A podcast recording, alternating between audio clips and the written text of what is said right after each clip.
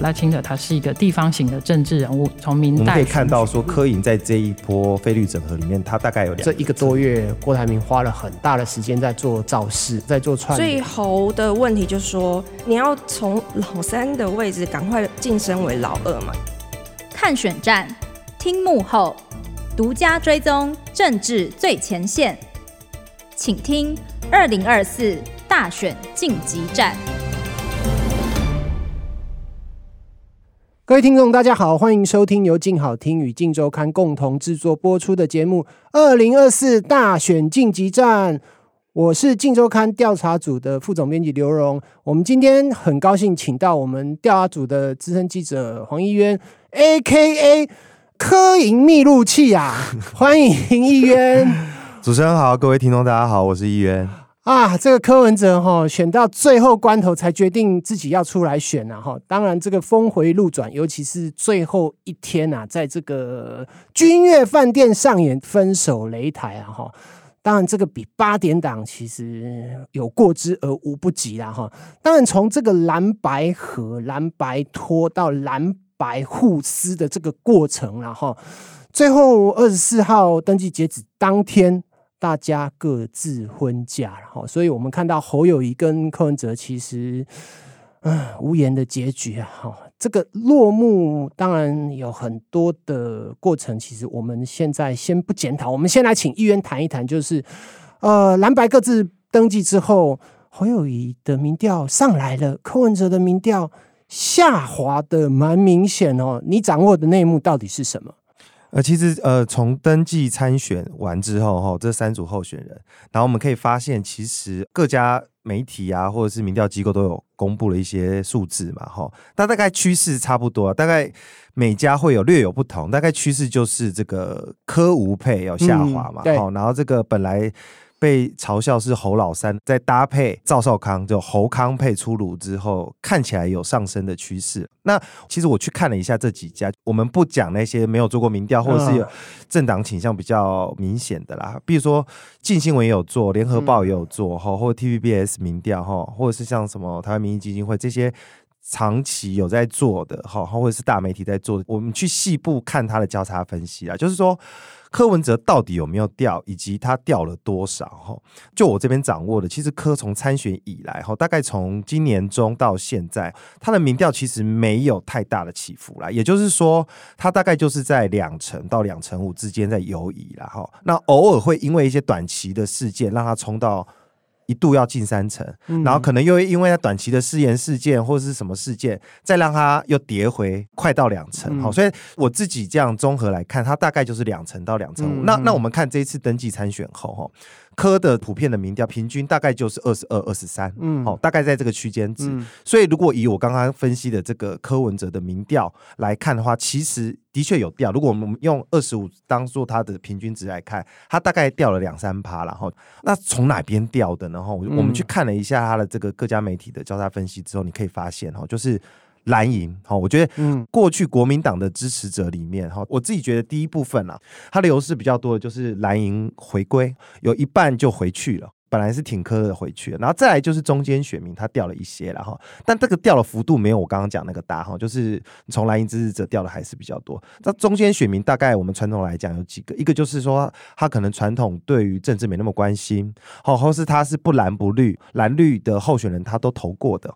那这一块是一个部分。那我个人的分析会觉得柯文哲这次掉的比较会是这种。西瓜派，哈，就是看势在哪里啊。现在最近的短期政治事件是对谁比较有利，这一块就会认为说，哎，他搭了赵少康，哈，你相对于柯文哲搭了吴欣颖嘛，星光的大公主，看起来你赵少康不管他政治资历也好，或者是他的媒体经历也好，或者是他在空战议题设定的能力也好，的确是比吴欣盈。比较能够抢攻版面的嘛，哈、嗯嗯嗯，那所以我刚刚在讲的这个所谓的中间选民的西瓜派，他可能就看势，就觉得说，哎、欸。在蓝白合破局之后，这蓝银好像整合成功，的内部整合成功了，不是跟白银哈。比如说我们传统会把侯友谊归成本土蓝嘛哈，那赵少康可能就是外省蓝哈或深蓝，等于这两块势力结合在一起的时候，也有可能会让这西瓜派中选民认为说，哎，这个蓝银好像没那么弱了，而回流到蓝银的地方。方去了，这是我的看法。然后还有一个从民调来看，哈，为什么科会调？还有一块就是他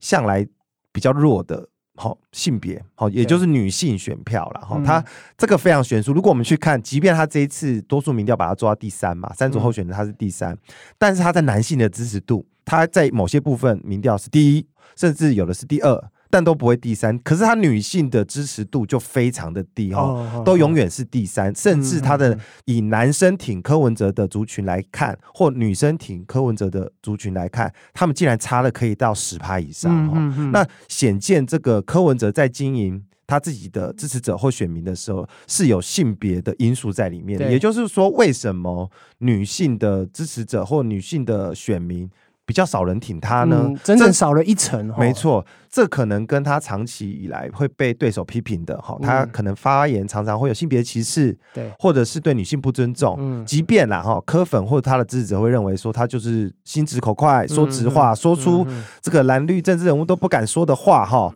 但是你对于一般的女性选民来讲，她可能觉得说，哎，你怎么对我们不尊重？哈，所以很难在这个表态上，或者是投票倾向上，会去选择柯文哲。这是我整体在看柯文哲登记参选之后，为什么民调表面上看起来会落后？每个媒体的或者民调中心，他在做民调的时候，都会有所谓的机构效应嘛？哈，那我也去问了一下科研内部，他们自己会做内参啦，让他们从内部来看出他们自己的支持度的变化。就我这边掌握的哈。就是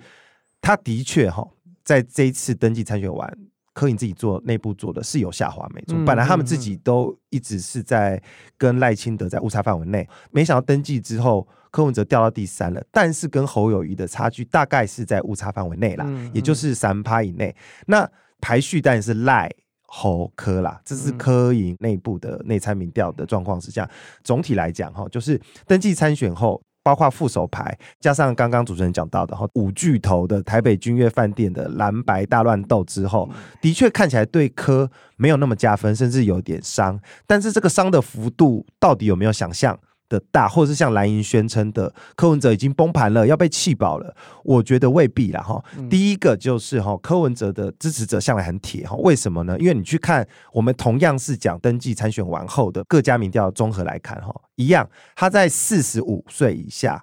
他几乎都还是第一名，在三组候选人第一名哈，而且他的占比都还是很惊人的，在四五成，也就是说四十五岁或四十岁以下的这个年轻人哈。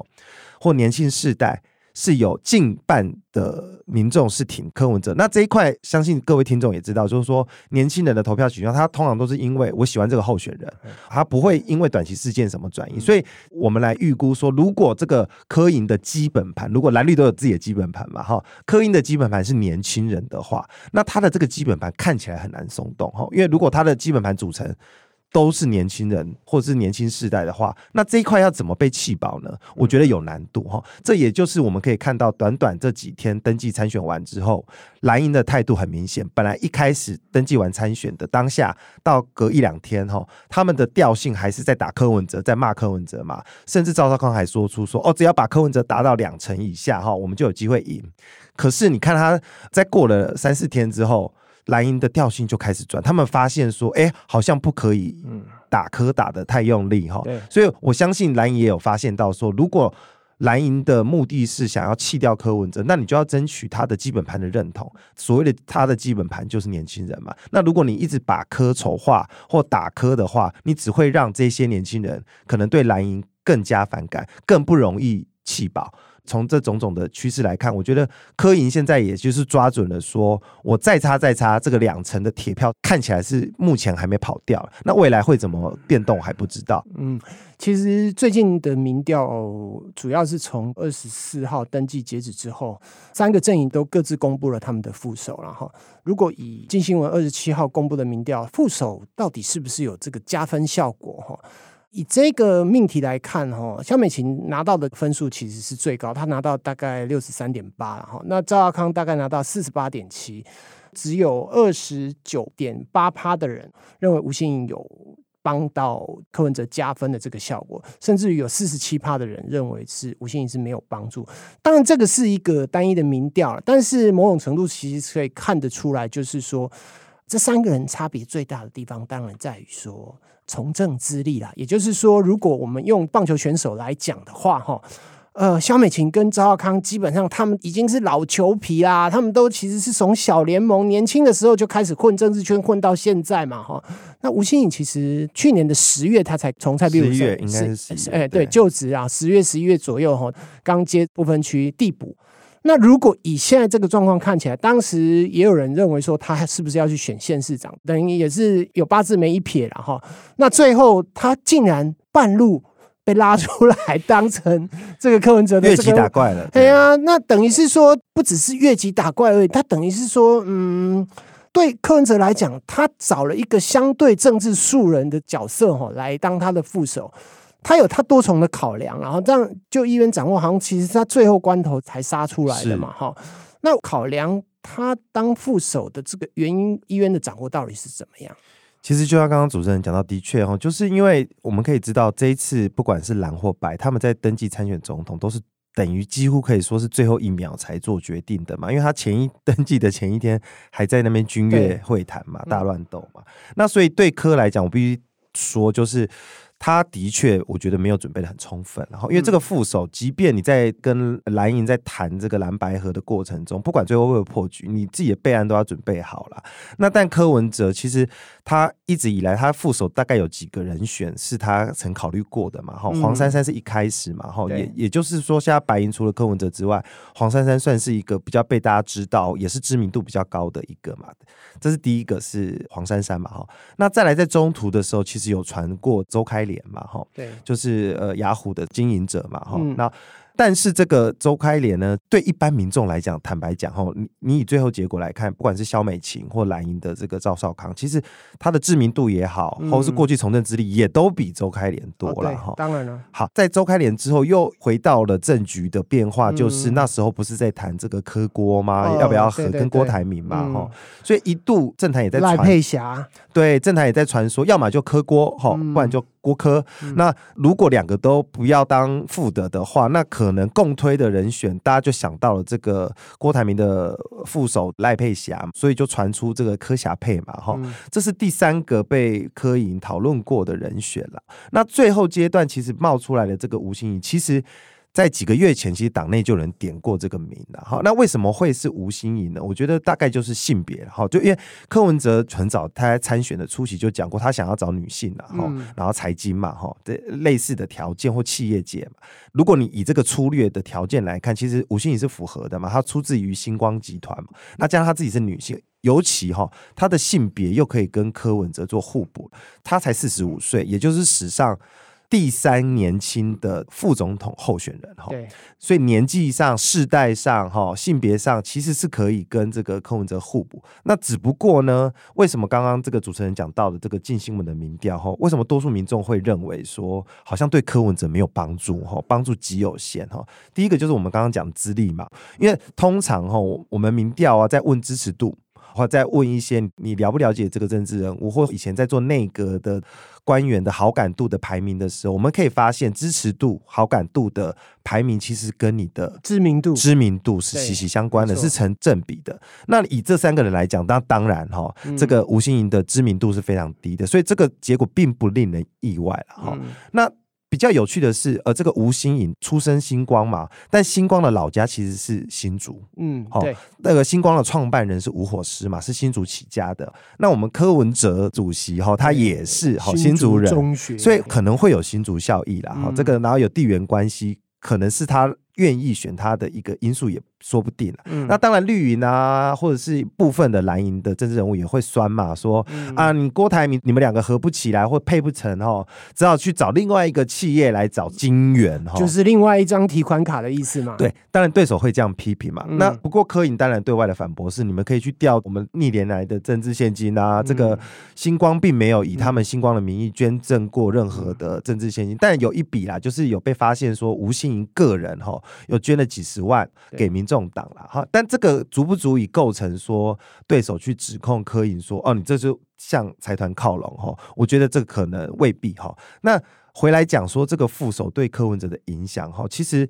我个人认为啦哈，就是因为柯文哲个人就是声量王哈，他又是话题制造机，所以我觉得台湾真的很难找得到。比他更强的复仇人选了，因为跟侯友谊这组完全是极端的、嗯、的一个反例。因为侯友谊在选举过程中，他不太会制造话题。对，他柯文哲本身就是流量密码，是，所以你很难找到一个可以抢过他光芒的啦。哈、哦，所以就柯莹的立场来看，或者从媒体的角度来看。我们都会认为说，只要找一个不要扣分就好，你很难再帮他多加到。所以当时有人说他会找黄国昌，等于是说，哇，那找两个都是网红级的这个政治人物来当搭档的话，其实也是一个话题啦，哈。对，可是你你你要知道柯文哲这个人的人格特质，哈，不能有人比他好。对他他他不能他不能找强过他，或是声量高过他的哈，功高震主。对，因为他信奉的一种领导学就是单线领导，哈，他希望每个幕僚都可以。对他效忠哈，然后彼此之间不要太友好哈。那当然你不能功高震主，比如说过去三十年来的心腹哦，这个蔡壁如在当立委的时候，一度哈这个蔡壁如的声量哈，或者是他的发言的频率是比柯文哲高的。其实党内就传出说那时候柯文哲对他有点意见，然后甚至认为说蔡壁如的发言为什么有时候跟他。在内部的定调有一点不同，而引起两个人有点闹别扭了哈，到现在都没有完全化解了哈。所以你从他挑副手，或者是他在挑干部，你从他人格特质来分析，大概就可以理解说他最后为什么会选出一个吴欣盈。好，其实从民调啊哈，还有副手的这个角度看起来哈，柯文哲其实打到现在哈，某种程度上应该算腹背受敌了哈。最后关头其实剩下四十几天了哈。柯文哲要从这个民调目前看起来没有一定的优势的情况之下，再加上他的副手又是一个变数的状况的话，他最后应该要采取什么样的策略？尤其是蓝白非常有可能哈重演两千年呃这个连宋之争啊，因为当时其实选战打到最后关头，大家也是在喊说，到底是要弃连保宋还是弃宋保连？这个就变成二十几年来的非绿选民的一个话题了哈，永远都聊不完了哈。那当然，以今年二零二四的状况来讲的话，呃，蓝白最后有没有一组人出来，等于跟赖清德来做 PK 呢？那还是说最后就是三方争胜的一个模式呢？这个状况，嗯，会不会影响到柯文哲最后来做战略的这个拟定？呃，我想议员其实有跟柯营的很多幕僚来聊，早就做过很多的沙盘推演哈。那你觉得最新的状况？议员要不要来跟我们分享一下？其实柯营哈，他在面对这个，我刚刚前面在分析民调谈的，就是当蓝营有部分或是多数都回到自己蓝营的阵营去之后，我觉得柯文哲的确面临一个困境啊，因为他擅长打空战嘛哈，但是他陆战的确非常的弱哈，嗯，因为他这次区域立委他只提十一席嘛哈，那。你看，就很多蓝营常常在酸他嘛，就说十一个立委哈，各个选区跑，你一抽就跑完了哈，你这个陆战的造势要走不出去啦，你要怎么办？那现在柯营反制的做法就是说，他们办很多小型的庙口开讲，对，然后强化他的社群网络的空战的优势嘛。对，那但我必须要指出说哈，这个科营幕僚或者是其实长期跑科营的记者都知道，就是我觉得科营最大的问题，也就是柯文哲最大的问题，就是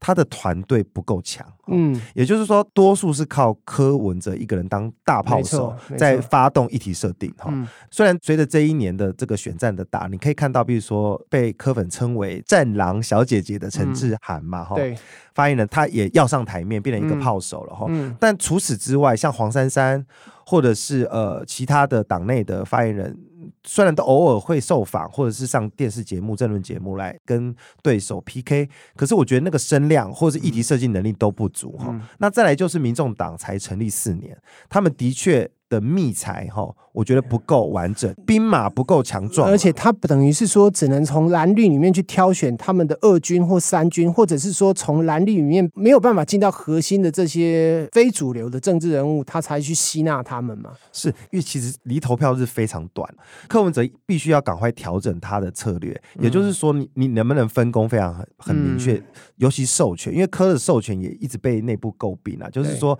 他都要一人决策，对你们可以看到就是。他不是签了一个幕僚都不知道的所谓的不平等协议吗？嗯、所以你可以从那一次，就是可以非常明显的看出柯文哲阵营的问题，也就是说，什么都是他一个人说了算了。那如果在这样的状态下，不管是竞选总干事也好，或者是里面的干部，都没有人能帮他拟定策略，或者是拟定的策略最后也要由科做最后的发动的话，我觉得这个选战是非常难打的。嗯，我们举侯振宇来讲哈，现在赵少康就可以跟他分工哈。你看他才短短参选几天，这个空战就是有几乎天天都是赵少康当标题的新闻出来哈，他可以做很强的议题设定。那柯文哲如果只能一个人单打独斗的话，是要怎么跟蓝营斗呢？然后又要怎么重回第二，甚至去跟赖清德 PK 呢？嗯，那但是有几个可能的发展趋势，我们可以观察的啦。哈，就是在不分区名单公布之后，哈，这个黄国昌是加入男生组的第一名嘛？哈，